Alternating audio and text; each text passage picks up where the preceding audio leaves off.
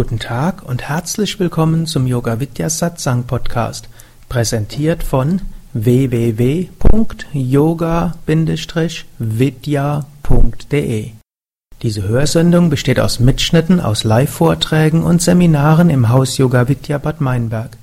Sie gibt dir wertvolle Hilfen und Inspiration für den spirituellen Weg zur Persönlichkeitsentwicklung, Selbsterkenntnis und Bewusstseinserweiterung. Mehr Informationen und Links zu dieser Sendung, wie auch unseren Yoga Vidya Übungspodcast und Mantra Podcast findest du unter www.podcast.yoga-vidya.de.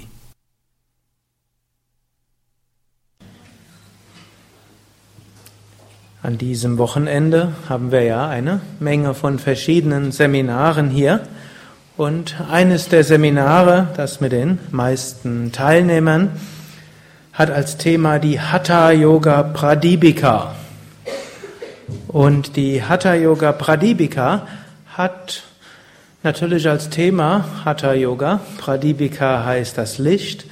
Und da wird zu Anfang der Hatha Yoga Pradipika auf zwei Mythen Bezug genommen, die ich kurz erzählen will und dann auch ein paar mögliche Erläuterungen geben will. Und anschließend will ich ein paar Worte sprechen über die Yamas und Niyamas, wie sie in der Hatha Yoga Pradipika beschrieben werden, also die Grundethik im Yoga. Die erste Geschichte ist die Geschichte, wie Hatha Yoga überhaupt in die Welt gekommen ist. Und zwar war das zu Beginn des Kali Yugas, irgendwann vor über 5000 Jahren. Das ist eine mythologische Geschichte, also beansprucht keine historische Wahrheit, aber viel Weisheit. Und zu Anfang der, oder kurz vor Kali Yuga, kam Parvati zu Shiva. Shiva, eigentlich das unendliche Bewusstsein, Parvati, Manifestation von Shakti, kosmischer Energie. Die beiden werden verkörpert dargestellt als Shiva und Shakti und die beiden lebten auf einer Insel. Und Parvati fragte so Shiva, Liebling, demnächst beginnt das Kali Yuga, das dunkle Zeitalter. Die Menschen werden nicht mehr so alt werden wie früher. Sie werden nicht mehr so gut sich konzentrieren können, die Meditation. Ihr Geist wird springen wie ein Affe und es wird ihnen sehr schwer fallen, den Geist ruhig zu halten. Die Menschen werden voller emotionaler Probleme sein und nicht wissen, was sie tun sollen. Die Menschen werden viele Krankheiten haben. Sie werden wenig Energie haben und sich ständig überfordert fühlen. Die Menschen werden alle möglichen Krankheiten haben und sich so viel mit Krankheiten beschäftigen müssen. Wie, O oh Shiva, ist es möglich, dass Menschen auch im Kali-Yoga zur Selbstverwirklichung, Gottverwirklichung, zum höchsten Bewusstsein kommen? Und so antwortete Shiva, Schatz, in diesem Kali-Yoga ist Hatha-Yoga der beste Weg zur Verwirklichung.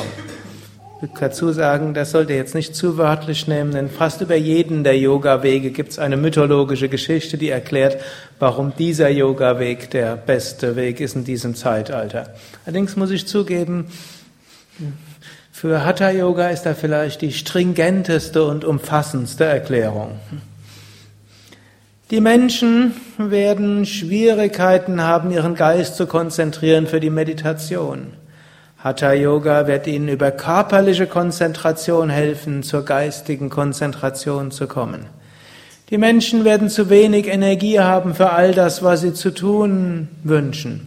Hatha Yoga wird ihnen Prana geben, Lebensenergie, so dass sie Kraft bekommen für alle Herausforderungen des Alltags plus ihren spirituellen Weg. Die Menschen werden materialistisch sein und körperorientiert sein. Im Hatha Yoga können sie mit dem Körper beginnen und über die Arbeit am Körper zu subtileren Aspekten hinkommen. Die Menschen werden verschiedene Krankheiten haben.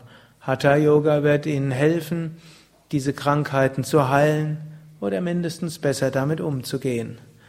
Und über das Praktizieren von Hatha Yoga und das Erreichen von Energien und Heilen von Krankheiten und schließlich auch Erheben des Denkens wird schließlich die höchste Verwirklichung erreicht. Daher, O Parvati, ist Hatha Yoga der beste Yoga für das Kali Yoga. Parvati fragte dann Shiva, zeige mir bitte, wie dieser Hatha Yoga geht. Und Shiva machte Parvati alle 8.400.000 Asanas vor. Er machte ihr alle Pranayamas, Mudras, Bandhas und Kriyas vor. Er zeigte ihr die diversesten Hatha-Yoga-Meditationstechniken. Und es gibt verschiedene Mythen. In dem einen Mythos, äh, Parvati war ja nicht irgendein, irgendein Mensch, sondern sie war ja die göttliche Shakti inkarniert, also konnte sie das alles erfahren und alles begreifen und ging dann anschließend zu den Menschen und äh, erklärte das den Menschen auf eine Weise, dass sie es verstehen konnten. Es gibt einen anderen Mythos, äh, den hat der Same Vishnu meistens dann erzählt. Die Parvati ist schließlich dabei eingeschlafen. Und nicht umsonst wird ja heute bei Yoga Vidya gelehrt, dass ein Yogalehrer nicht alles vormachen soll, sondern soll die Teilnehmer dazu veranlassen, etwas zu tun. Der Ursprung ist praktisch der Mythos, dass schon Parvati dem nicht folgen konnte, wo einfach der Yogalehrer alles vormachte. Gut, Shiva, als er dann gerade mitbekommen hatte, nachdem er die Vorführung abgeschlossen hatte, was ja viele Jahre dauert, ihr könnt mal ausrechnen, 8.400.000 Asanas, jede braucht vielleicht zwei, drei Minuten. Ich weiß nicht, ob jemand schnell Kopf rechnen können, wir einen Savant unter uns haben. Hm, anscheinend nicht. Also jedenfalls, es dauert eine Weile. Aber die beiden haben ja auch Zeit gehabt, und es war ja noch vor Beginn des Kali-Yugas. Jedenfalls die, als Shiva das gesehen hatte, dass Parvati nicht mehr ganz bei der Sache war, dachte, okay, gut, dann gibt's halt in diesem Kali-Yoga kein Hatha-Yoga. In 4.320.000 Jahre fängt das nächste Kali-Yoga an. Dann kann ich es ja nochmal probieren, das meiner Frau beizubringen. Hm. Shiva gilt ja auch als, zwar zum einen ist er Shiva, der Liebevolle, aber er gilt auch als Virakta, als Entsagter, als Tyagi, hm, der auch loslassen kann. Auch für einen Yogalehrer nicht einfach. Hm? Man steckt so viel rein, um einen Menschen etwas zu lehren oder eine Gruppe etwas zu lehren. Und dann stellt man fest, sie haben tatsächlich nicht alles mitgekriegt. Hm? Soll vorkommen. Selbst Shiva ist es vorgekommen. Das soll uns auch Trost geben als Yogalehrer, wenn uns das mal passiert. Hm? Selbst einer, der das gesamte Bewusstsein des Universums ist. Als Shiva gerade wieder zurückgehen wollte in die Meditation, merkte er, dass da ein Fisch neben der Insel war und der ganz aufgeregt mit seiner Schwanzflosse hin und her wackelte. Und da sah Shiva mit seinem dritten Auge, hm, dass dieser Fisch in seinem früheren Leben eine, ein großer Meister gewesen war, der sich in diesem Leben als Fisch inkarnierte, um in dem Moment vor der Insel zu schwimmen, wo Shiva, der Parvati, die, das ganze Hatha-Yoga vormachte. Und der hatte dort lang genug zugeguckt und Shiva gab ihm menschliche Gestalt, gab ihm den spirituellen Namen Matsyendranath und so wurde Matsyendranath der erste menschliche Hatha-Yoga-Guru. Hm, traditionellerweise sollte er dann eben vor 3227 vor Christus gelebt haben, wo mindestens in der Vaishnava-Tradition der Beginn des Kali-Yugas gewesen sein soll. Eine schöne Geschichte, aber sie verdeutlicht einiges. Ein paar Sachen habe ich jetzt so ein bisschen flapsig erzählt und die großen mythologischen Geschichten haben ja Bedeutung auf allen verschiedenen Ebenen und sie richten sich ja eher an unser intuitives Denken und unseren intuitiven Geist und deshalb kann jeder dort für sich eine neue, andere Bedeutung entdecken. Eine der möglichen Bedeutungen ist Shiva ist das universelle Bewusstsein. Parvati ist letztlich der menschliche Geist, der das Höchste erfahren will, aber manchmal doch nicht ganz so aufmerksam ist und irgendwann vom Tamas überwältigt wird. Aber es gibt tief in uns etwas, Matsyendra genannt, im Unterbewusstsein. Man könnte auch sagen, das sind wie die tiefen Samskaras, die in uns schlummern, tiefe Eindrücke in unserem Unterbewusstsein. Und diese sind sehr wach. Und so kann es manchmal sogar passieren, man praktiziert Yoga, ist vielleicht mit dem Bewusstsein halb weg, aber dennoch irgendetwas tief im Inneren ist sehr achtsam und viel Transformation kann geschehen. Eine zweite Geschichte, auf die die Hatha Yoga Pradipika Bezug nimmt, ist das Quirlen des Milchozeans. Und vor langer, langer Zeit, das war sogar noch früher, dort gab es Asuras und Devas. Die Devas werden oft übersetzt als Engel. Deva heißt wörtlich die Strahlenden, die Scheinenden. Und Asuras wird oft übersetzt als Dämonen. Wörtlich heißt es die Unguten. Su heißt gut und Sura sind dann die von Guten durchdrungenen und die Asuras vom Unguten durchdrungenen. Gut, und in den Mythen dort kämpfen die Asuras und die Devas immer wieder und mal gewinnen die einen, mal gewinnen die anderen. Und eigentlich muss man sagen, die Devas sind ein bisschen unfair, denn immer dann, wenn sie untergehen, dann rufen sie Gott an oder die göttliche Mutter und dann hilft Gott und hm, das Positive gewinnt. So unfair das klingt, so fair ist es letztlich.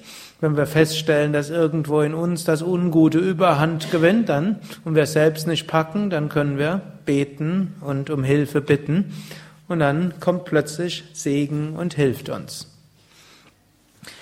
Aber dieses Mal in dieser Geschichte gibt es erstmal einen anderen Beginn. Irgendwann kamen die Asuras und die Devas auf die Idee, anstatt dass wir dort ständig uns streiten, könnten wir doch mal was zusammen machen. Und sie haben sich entschieden, ja, es wäre doch eine gute Idee, den Milchozean zu quirlen, um den Nektar der Unsterblichkeit zu bekommen.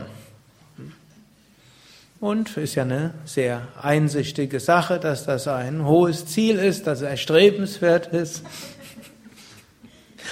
Und so machten sie sich daran, den Milchozean zu quirlen. Sie nahmen den Berg Meru, wickelten Ananta, die Weltenschlange, herum und dann zogen auf der einen Seite mal die Devas und dann die Asuras und so drehte sich der Berg und der Milchozean wurde gequirlt. Jetzt war aber so, dass der Berg Meru sich in den Boden des Meeres hineinzubohren drohte und dann war es aus mit der Quirlerei. Und so beteten die Devas zu Vishnu und baten Vishnu zu helfen. Und so manifestierte sich Vishnu als Kurma-Avatar, als Schildkröteninkarnation und schwamm unten auf den Fuß des Ozeans und sie stellten den Meru auf die Schildkröte und dann fuhren sie fort zu quirlen. Dann kamen alle möglichen schönen Dinge dort heraus. Allen mögliches Geschmeide, Diamanten, Juwelen, ein ganzer Palast kam raus, ein Elefant, hm? weißer Elefant mit vielen Rüsseln und noch mehr Stoßzähnen. Es kam heraus hm, Lakshmi selbst. Hm?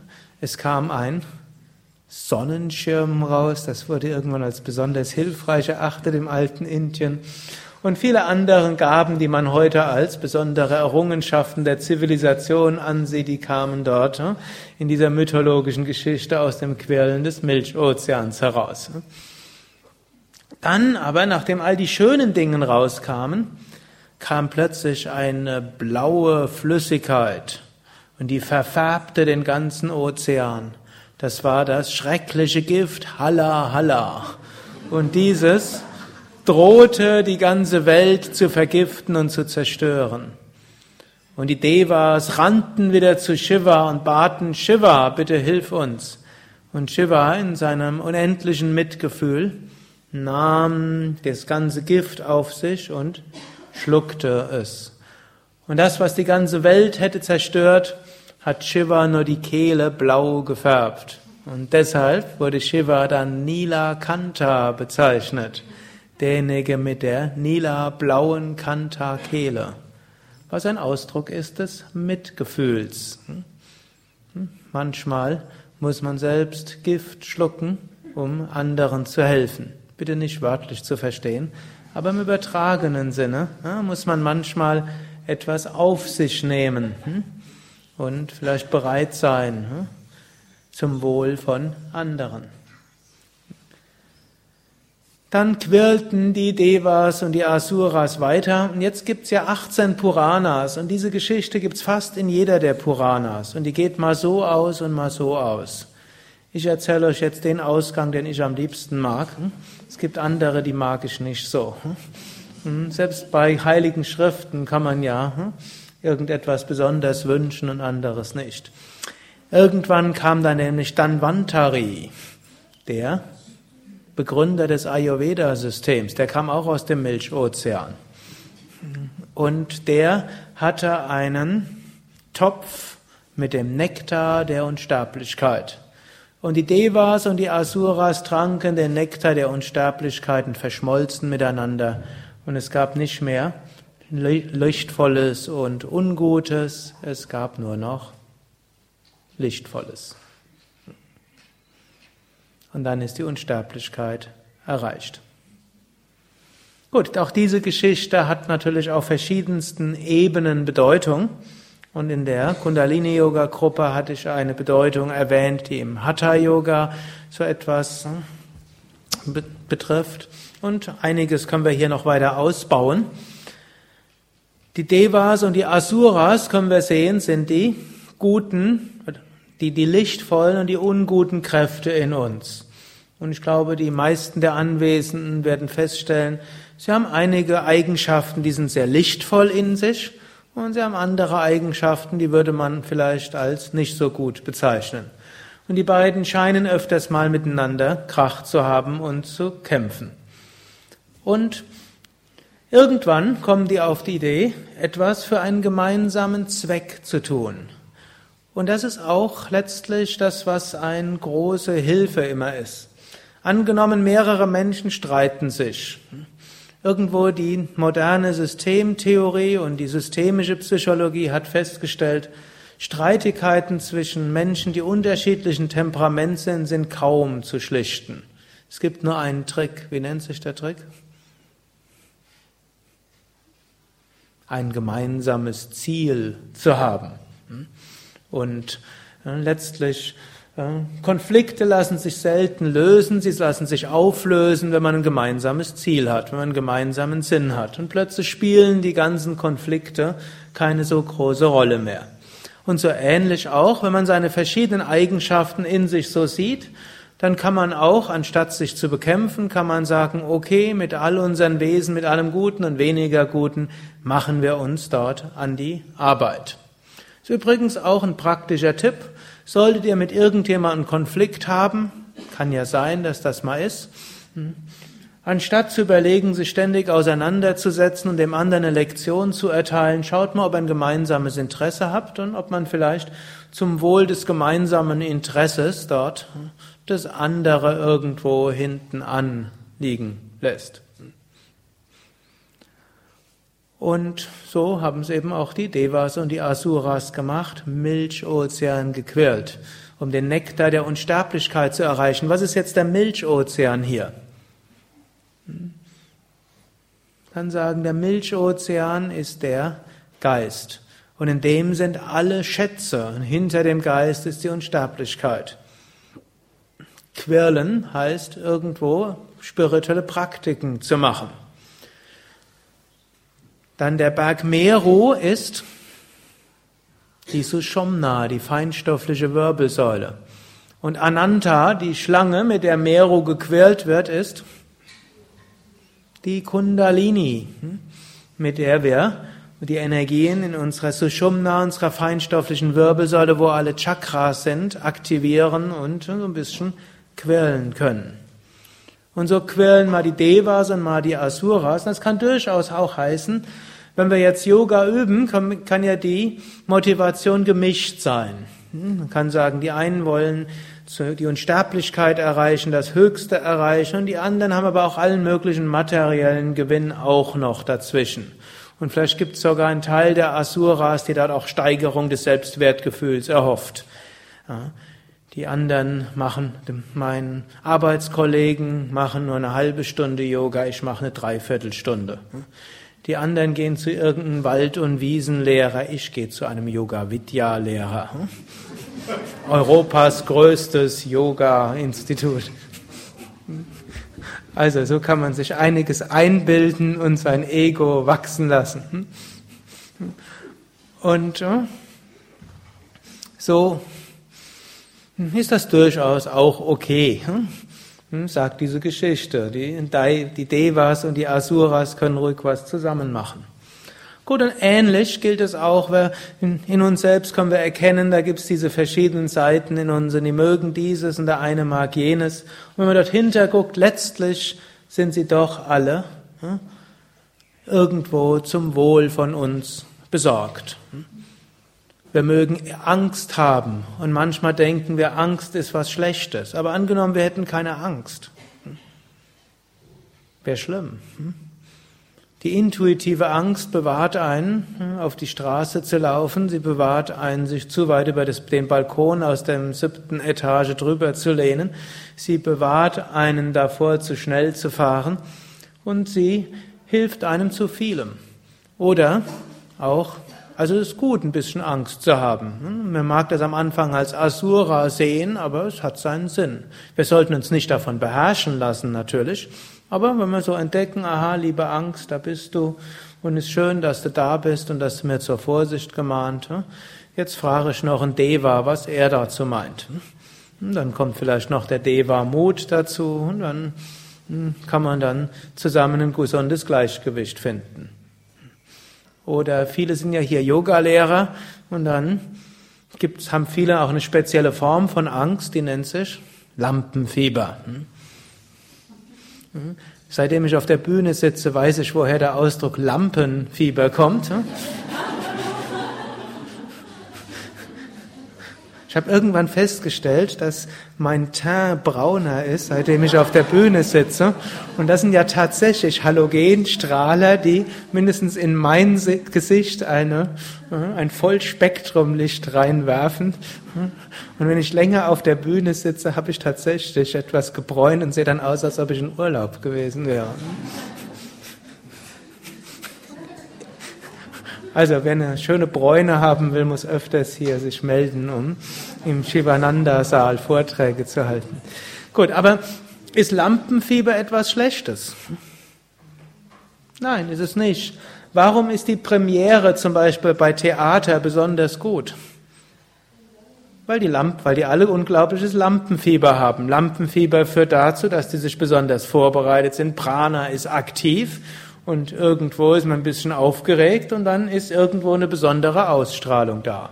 Und wenn jemand zum, irgendwo dann das gleiche Stück, es gibt ja manchmal Theaterstücke, die werden über drei Jahre jeden Abend zwei Vorstellungen gegeben. Irgendwo habe ich mal gelesen, es gibt da so eine Truppe, die macht seit 20 Jahren nur ein, Schau, nur ein Stück. Alle zwei Jahre müssen dann die Schauspieler ausgetauscht werden. Wenn man es zu oft macht und kein Lampenfieber mehr da ist, dann ist irgendwo die Qualität nicht mehr so gut. Und ich habe jetzt typischerweise nicht so viel Lampenfieber mehr, aber manchmal schon.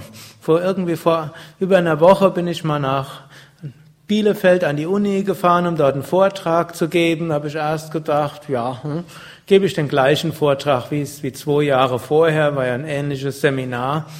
Und irgendwo habe ich dann einen Tag vorher gemerkt, irgendwas ist mit mir und habe festgestellt, ich bin irgendwie unruhig. Habe, wieso bin ich unruhig? Da habe ich festgestellt, ach, muss sein, weil ich morgen einen Vortrag gebe an der Uni in Bielefeld.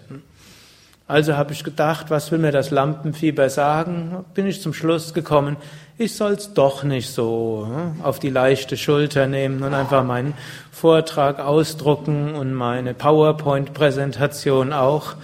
Die habe ich nur bei Unis, da denke ich, muss mich irgendwie so halb anpassen. es ist zwar dann auch nur schwarz-weiß und nur drei Folien. bin immer beeindruckt. Der Professor vor mir, der hat, der spricht auch nur 20 Minuten, zeigt aber 20 Folien und sagt nur die Hälfte von dem, was draufsteht, sodass irgendwo Menschen zweikanalig, die müssen doppelt so schnell lesen und halb so schnell zuhören. So wird man sicher ein gutes geistiges Training immer haben. Gut, also habe ich dann doch mich vorbereitet und das war letztlich gut so. Denn was ich nach und dann nachher war es sogar so, ich habe dann noch mal was ganz anderes gesagt, als ich mich vorbereitet hatte. Aber es war gut, dass ich mich vorbereitet hatte, denn auf diese Weise habe ich mich geistig darauf eingestimmt. Und so wird man oft vorstellen, vor, feststellen, dass was als Sura in einem drin ist, irgendwo ist es doch Deva, wenn wir es anders ansehen. Und wenn wir feststellen, wir haben ein Ziel, wir können sagen, Selbstverwirklichung, Gottverwirklichung, ein liebevollerer Mensch zu sein, anderen zu helfen und zu dienen. Und dafür gibt es die verschiedensten Anteile und Seiten in uns, die sich darum bemühen, geschickter oder ungeschickter dorthin zu kommen. Und dann kommen alle möglichen schönen Dinge dort raus. Und diese schönen Dinge symbolisieren natürlich, wenn wir ein gutes Ziel haben und wenn wir uns darum bemühen und vor allem wenn wir Yoga üben, dann machen wir alle möglichen schönen Erfahrungen.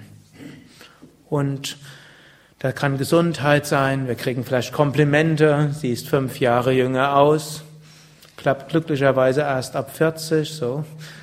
Als ich mit 17 mit Yoga angefangen habe, wollte ich eigentlich immer älter aussehen, ich wollte nicht wie ein Zwölfjähriger aussehen. Und ich habe ich hab gemerkt, dass ich irgendwann anfange, älter zu werden. Als mich dann jemand als älter geschätzt hat, als ich war, habe ich, mich, hab ich mich irgendwann nicht mehr zufrieden gefühlt. Gut, aber jedenfalls, man kann vielleicht jünger aussehen, einige Probleme verschwinden, man hat mehr Energie, mehr Ideen, mehr kreative Ideen. Hm? Kann manchmal sogar sein, dass man so viele kreative Ideen hat, dass das auch fast schon nicht mehr schön ist muss mich manchmal davon abhalten, zu viel Pranayama zu machen.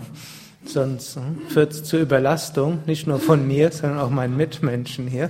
Hm. Also viele Ideen kommen hm, und vieles andere. Gut, in der Geschichte kommen dann natürlich nicht nur schöne Sachen, es gibt auch einige unschöne Sachen, das sind dann verschiedene Reinigungserfahrungen. Und dann kommt irgendwann das Halla Halla. Und Halla Halla kann man verschieden interpretieren. Das kann zum einen Reinigungserfahrung sein.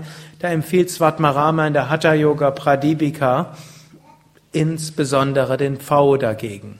Aber Halla Halla kann auch das Ego sein. Und das ist vielleicht hier eine wichtigere Interpretation. Irgendwann bilden wir uns etwas darauf ein, wie großartig wir sind und wie schön wir es geschafft haben, alle Teile unserer Persönlichkeit zu integrieren und wie gut wir doch gemeinsam arbeiten und was für ein tolles Ziel wir haben und die anderen, die da so rumkrebsen und dort ständig irgendwie über ihre Emotionen faseln. Hm? Was wollen die überhaupt? sollen aufhören, sich mit selbst zu beschäftigen und zum Höchsten streben und alles danach ausrichten. Da kann man alle Emotionen und Dinge mitnehmen, aber mal aufhören, sich zu suhlen. Solche Ego-Gedanken kann vielleicht der eine oder andere haben und man kann natürlich noch ganz andere Ego-Gedanken haben. Ich habe jetzt nur ein Beispiel gebraucht, was ne? vielleicht der eine oder andere auch mal hat. Gut, und dieses Ego kann dann alles zerstören drohen. Hm? Dann wird man irgendwie das Gefühl, wird man plötzlich merken, hoffentlich merkt man es, bevor alles zerstört ist, dass diese, dass zwar ist Einbildung auch eine Bildung, aber es ist nicht die Bildung des einen, sondern Damit können wir alles ruinieren. Wenn wir das feststellen, dann gilt es zu beten. Wir können an Gott beten, wir können um Hilfe bitten, denn wir können nicht mit unserem eigenen Ego unser eigenes Ego beseitigen. Und Swami Vishnu hat dann gerne gesagt, äh, gegen mein hilft dein. Gegen Ego hilft letztlich das Sagen, dein Wille geschehe. Und dann kommt plötzlich eine Gnadenerfahrung und dann können wir wirkliche Liebe erfahren, so wie Shakti ja dieses wunderschöne Gedicht vorgelesen hat über Liebe, wo wir am Anfang immer wieder danach streben, wir ahnen, im Äußeren suchen, auch ein bisschen finden. Ist ja auch nichts Falsches im Äußeren zu suchen, im Inneren zu suchen. Aber dann wird diese Liebe bedingungslos und ist überall. Und dann verschmelzen Deva und Asura wirklich und wir erreichen die Unsterblichkeit.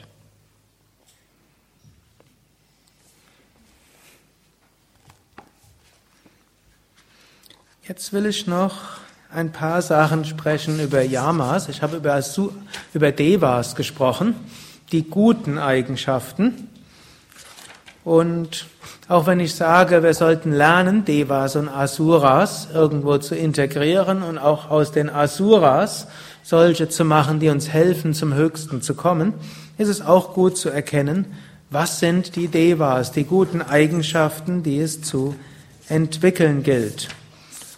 Und Svatmarama erwähnt in der Hatha Yoga Pradipika zehn Yamas und zehn Niyamas.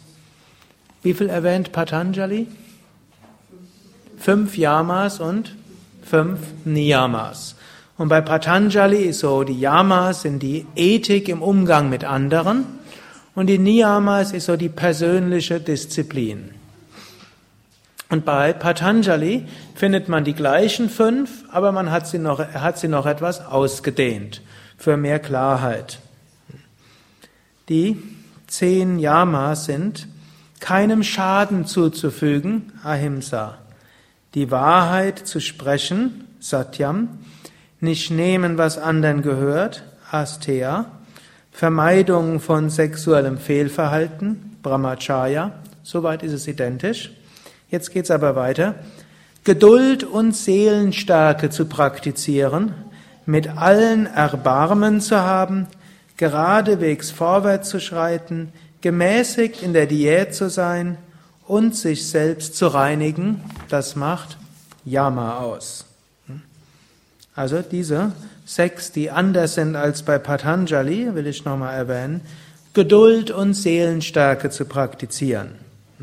Wobei hier im Sanskrit Geduld und Seelenstärke sind zwei, Unters zwei Ausdrücke, die so eigentlich wie Gegensatzpaare sind. Zum einen es gilt es auch geduldig zu sein. Wir praktizieren und die Resultate kommen nicht immer sofort im gleichen Moment. Manche Resultate brauchen eine Weile, manche kommen auch schneller. Und so ist es aber gut, geduldig zu sein. Aber bei aller Geduld darf man auch nicht zu geduldig sein, denn wenn man zu geduldig ist, dann wird man träger. Und deshalb hier als nächstes der Ausdruck Seelenstärke. Und Seelenstärke heißt auch irgendwo Power zu haben, mit Enthusiasmus ranzugehen. Dann mit allen Erbarmen zu haben. Man kann auch sagen, Liebe zu entwickeln. Dem Svatmarama war es offensichtlich zu, äh, zu ungenügend nur zu sagen Ahimsa. Ahimsa heißt nicht verletzen. Und es reicht nicht aus, nur nicht zu verletzen, es gilt auch aktiv Nächstenliebe zu üben. Man kann viel Ahimsa zu üben scheinen und sehr egoistisch zu sein. Hm? Und so ist dieses anderen etwas Gutes tun etwas Wichtiges, was er hier erwähnt. In Erbarmen steht aber auch Mitgefühl dabei. Manchmal haben Menschen, die auf dem spirituellen Weg gehen, so eine gewisse Neigung zu zu starker Prinzipienreiterei. Auf eine gewisse Weise sind Prinzipien natürlich auch wichtig und es ist wichtig, hohe Ideale zu haben. aber sind schon Kriege über das richtige Interpretieren von Prinzipien verstanden, äh, entstanden. Und so gilt es, Erbarmen zu haben und Mitgefühl zu haben, auch mit Menschen, die vielleicht nicht die den hohen Idealen treu geworden geblieben sind.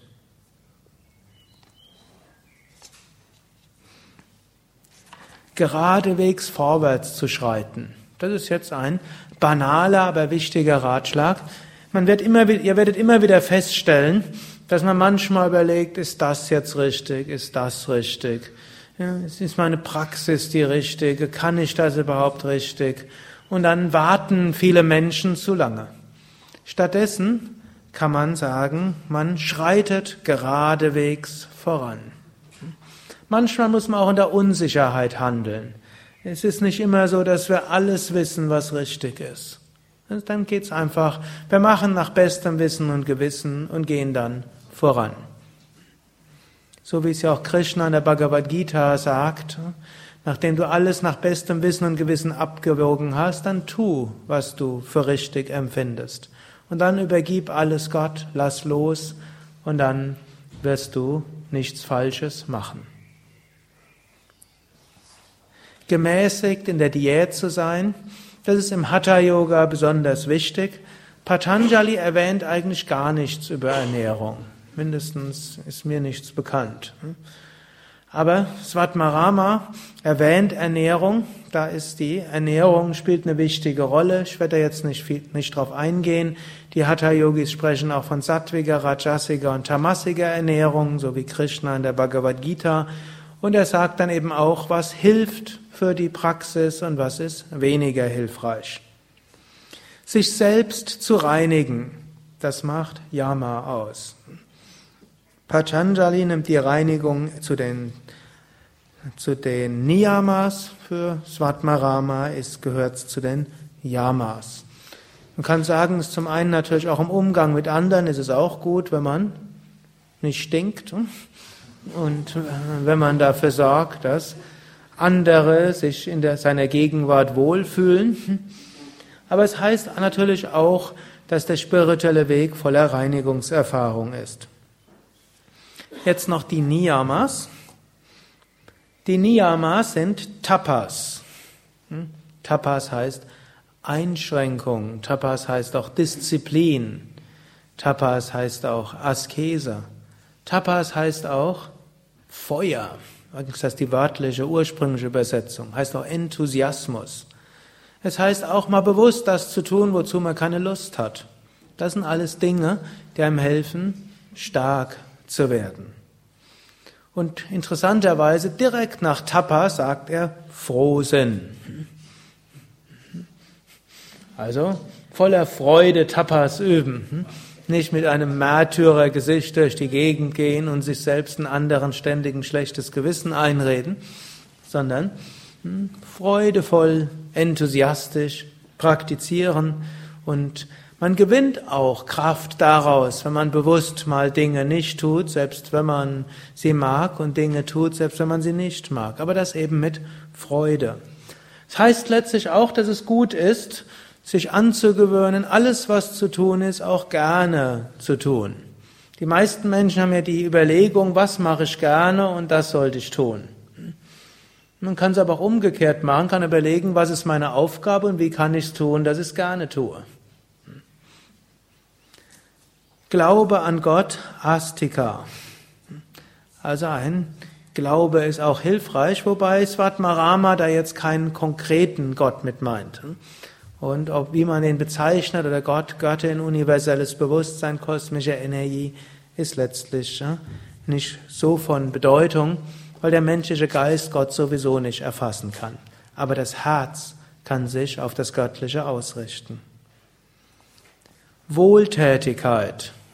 Also man merkt, Svatmarama ist diese aktive Nächstenliebe besonders wichtig. Er packt sie in die Yamas und er packt sie nochmal in die Niyamas hinein. Auch um zu vermeiden, dass diejenigen, die vielleicht intensiv praktizieren, egoistisch werden. Mir kommt es auf meine Befreiung an. Der Rest der Welt ist mir egal. Hm? ich muss jetzt die Luft anhalten und Gott verwirklichen. Hm? Sollen die anderen sich selbst um ihren Kram scheren? Hm? Svatmarama wäre nicht dafür. Man kann natürlich auch sagen, um anderen besser dienen zu können, ist es auch gut, eine Weile hm, auch mal intensiv zu praktizieren. Ich habe auch mehrmals ein paar Monate praktisch nur Pranayama, Meditation, Asanas geübt. Daraus bekommt man die Kraft, um anschließend mehr zu dienen. Und dann sagt man, ich übe jetzt viel Pranayama, um anderen mehr helfen und dienen zu können. Gut, aber manchmal muss man auch seine Praxis unterbrechen und man hat sich vorgenommen, das und das zu machen und dann stellt man fest, man wird gebraucht. Gut, und dann wird auch Zeit wird, kann man sehen, unterliegt man dort jetzt dem schrecklichen Gift Hala Hala, dem Ego, oder ist man bereit loszulassen?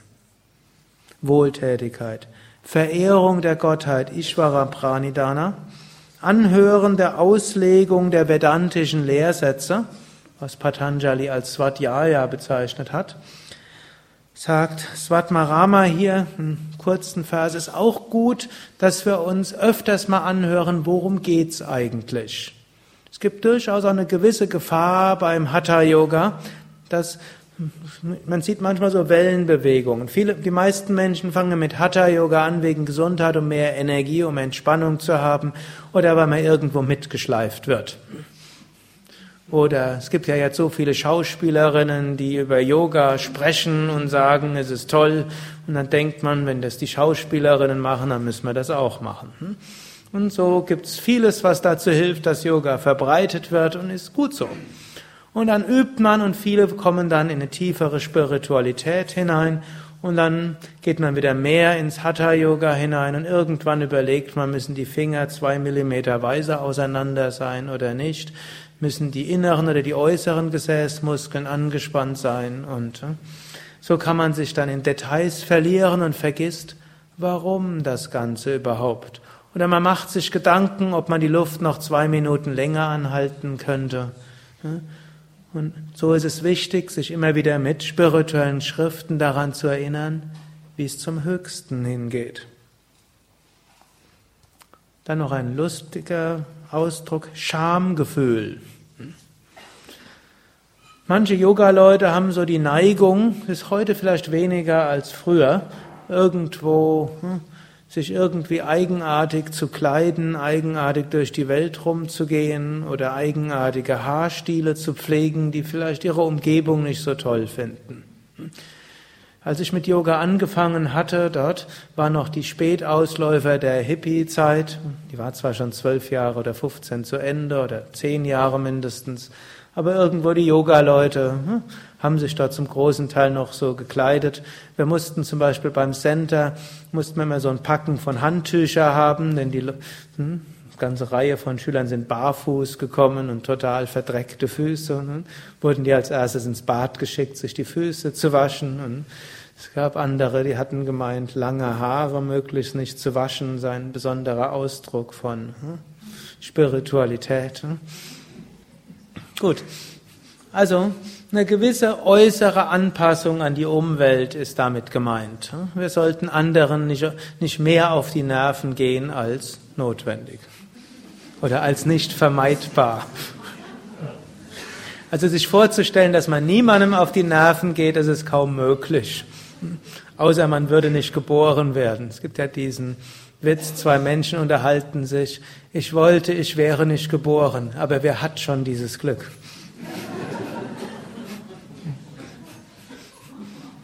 Gut, wenn man geboren ist, wird man auch irgendjemandem auf die Nerven gehen. Aber man kann es minimieren. Oder ich kannte mal eine Frau, die habe ich sehr bewundert. Die hat eine gesunde Selbstironie gehabt. Und die hat auf ihrem Schreibtisch so einen Zettel gehabt, da stand, Mache viel und du wirst viel kritisiert. Mache wenig und du wirst wenig kritisiert. Mache nichts und du wirst nicht kritisiert. Deshalb mache nichts, sei nichts und äh, sage nichts. Das war aber eine, die genau das Gegenteil gemacht hat. Die hat immer tolle Ideen gehabt und hat sie immer lauthals verkündet, ist dabei immer wieder angeeckt und wurde, hat dann auch immer wieder Fehler gemacht, weil sie was ausprobiert hat, wurde dafür kritisiert, aber sie hat einen gesunden Humor dabei bewahrt. Hm? Aber es ist jetzt nicht, dass sie rücksichtslos gewesen wäre. Hm? Sie hat eben viel angestoßen und viel in die Wege geleitet. Hm? In einer gewisser Weise war sie auch so ein kleines Vorbild für mich gewesen. Und nachher dann ist vieles auch gut ausgegangen, hat dort entscheidende Neuerungen eingeführt. Aber auch, irgendwann habe ich mich mal mit ihr unterhalten, wie, wie sie das denn macht. Dann hat sie irgendwann gesagt, sie, um eine gute Sache zu machen, muss sie vier Fehler machen. Und deshalb macht, versucht sie möglichst, möglichst viel zu machen und möglichst viele Fehler zu machen und dann trifft man auf Goldminen. Und durch ihre Heiterkeit hat dann auch anderen nicht so viel ausgemacht. Die mussten dann nicht zu Teil ihre Fehler ausbaden. Das gehört ja auch dazu. Man lebt ja nicht allein im Niemandsland und auch nicht irgendwo in einem Aquarium, wo andere einen nur beobachten, sondern wir sind mit anderen, sind im Umgang mit anderen. Trotzdem Schamgefühl. Wir sollten es so machen, dass wir möglichst andere nicht über Gebühr nerven. Gut, ausgewogener Geist sollten wir kultivieren. Japa, Wiederholen von Mantras und Vratas, Einhalten von passenden Gelübden. Japa ist übrigens auch eine wunderschöne Sache, um mit Pranayama zu verbinden und jeder Form von Hatha Yoga. Also ein Mantra zu wiederholen kann jede Hatha Yoga Praxis spiritualisieren. Und das letzte Vratas, diejenigen, die heute Nachmittag dabei waren, die haben einen anderen Vers von Svatmarama gehört, da gilt, galt als nicht so gut Ablegen von unpassenden Gelübden. Man kann sich eben Vorsätze fassen, die man nicht halten kann. Die sind unsinnig, wenn man ganz sicher ist, man bricht sie und sie bringen gar nichts. Zum Beispiel, wenn ich jetzt sagen wollte, ich werde die nächste Woche nur zwei Stunden die Nacht schlafen, dann kriege ich endlich alles getan, was ich zu, tun, zu tun habe. Vielleicht noch ein paar Tassen Kaffee reingeschüttet, wird vielleicht sogar klappen. Hm. Aber wäre das ein sinnvoller Vorsatz? Hm? Nein. Selbst wenn ich es mit 30 Runden Bastrika mache, etwas erzwingen ist auch nicht gut. Aber man kann passende Vorsätze machen. Man kann sich, oder auch ein anderer unpassender Vorsatz wäre, sich was vorzunehmen, was man eh schon hm, macht. Also zum Beispiel, ich nehme mir vor, ich werde nächste Woche keine Zigarette rauchen. Wäre kein übermäßig sinnvoller Vorsatz. Ich habe noch nie einen Zug aus einer Zigarette genommen. Und schon allein die Tatsache, dass ich 45 bin, ein Nichtraucher ist, hat eine sehr geringe Chance, selbst wenn er keinen Yoga macht, nochmal hm, Raucher zu werden. Deshalb kein sinnvoller Vorsatz. Im Gegenteil, man bringt nur überflüssige Gedanken in den Geist, die es nicht braucht. Aber wir können uns sinnvolle Vorsätze machen und es ist gut, sich zu sagen, nächste Woche will ich so und so viel praktizieren und dann in einer Woche schaue ich, was ich die übernächste Woche praktiziere. Oder nächste Woche will ich meine Ernährung so und so umstellen. In einer Woche will ich schauen, ob das angemessen war und was ich dann mache. Und so ist es gut, angemessene Vorsätze zu fassen. Und auch wenn man sie nicht hundertprozentig einhält, dann hat man doch mindestens eine Richtung vorgegeben und weiß dann beim nächsten Mal, wie man dort gut umgeht. Wenn wir das alles tun und so praktizieren, entwickeln wir uns Schritt für Schritt weiter. Und zum Abschluss will ich nochmals die letzten Verse des ersten Kapitels lesen, die ich auch heute Morgen schon gelesen hatte. Jede Person, ob sie jung ist, alt oder sehr alt, ob sie gesund, kränklich oder schwach ist, wenn sie aktiv Yoga praktiziert, wird Vollkommenheit erlangen. Jemand, der praktiziert, wird die Vollkommenheit erlangen, aber keiner, der faul ist. Erfolg im Yoga wird nicht allein durch bloßes Lesen der Schriften erlangt und Vollkommenheit wird auch nicht erlangt, indem man das Gewand eines Yogis trägt, auch nicht durch das Reden über sie, sondern nur unermüdliches Praktizieren ist das Geheimnis des Erfolgs. Darüber gibt es keinen Zweifel, schreibt Svatmarama.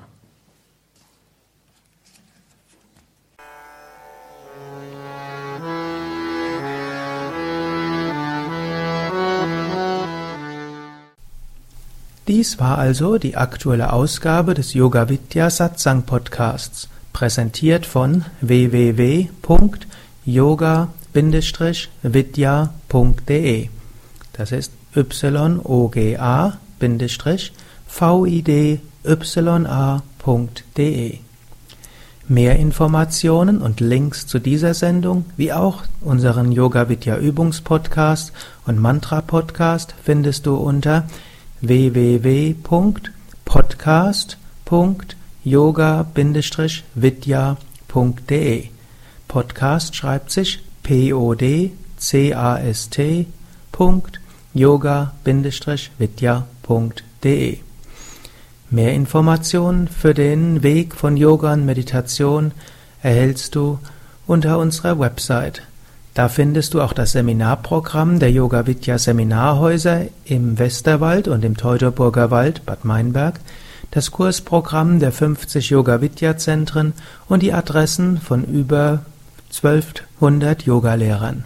www.yoga-vidya.de Über Kommentare freue ich mich, insbesondere natürlich auf iTunes und auf podster.de und meinem Blog www.blog.yoga-vidya.de Bis zum nächsten Mal, alles Gute, herzlichst Sukadev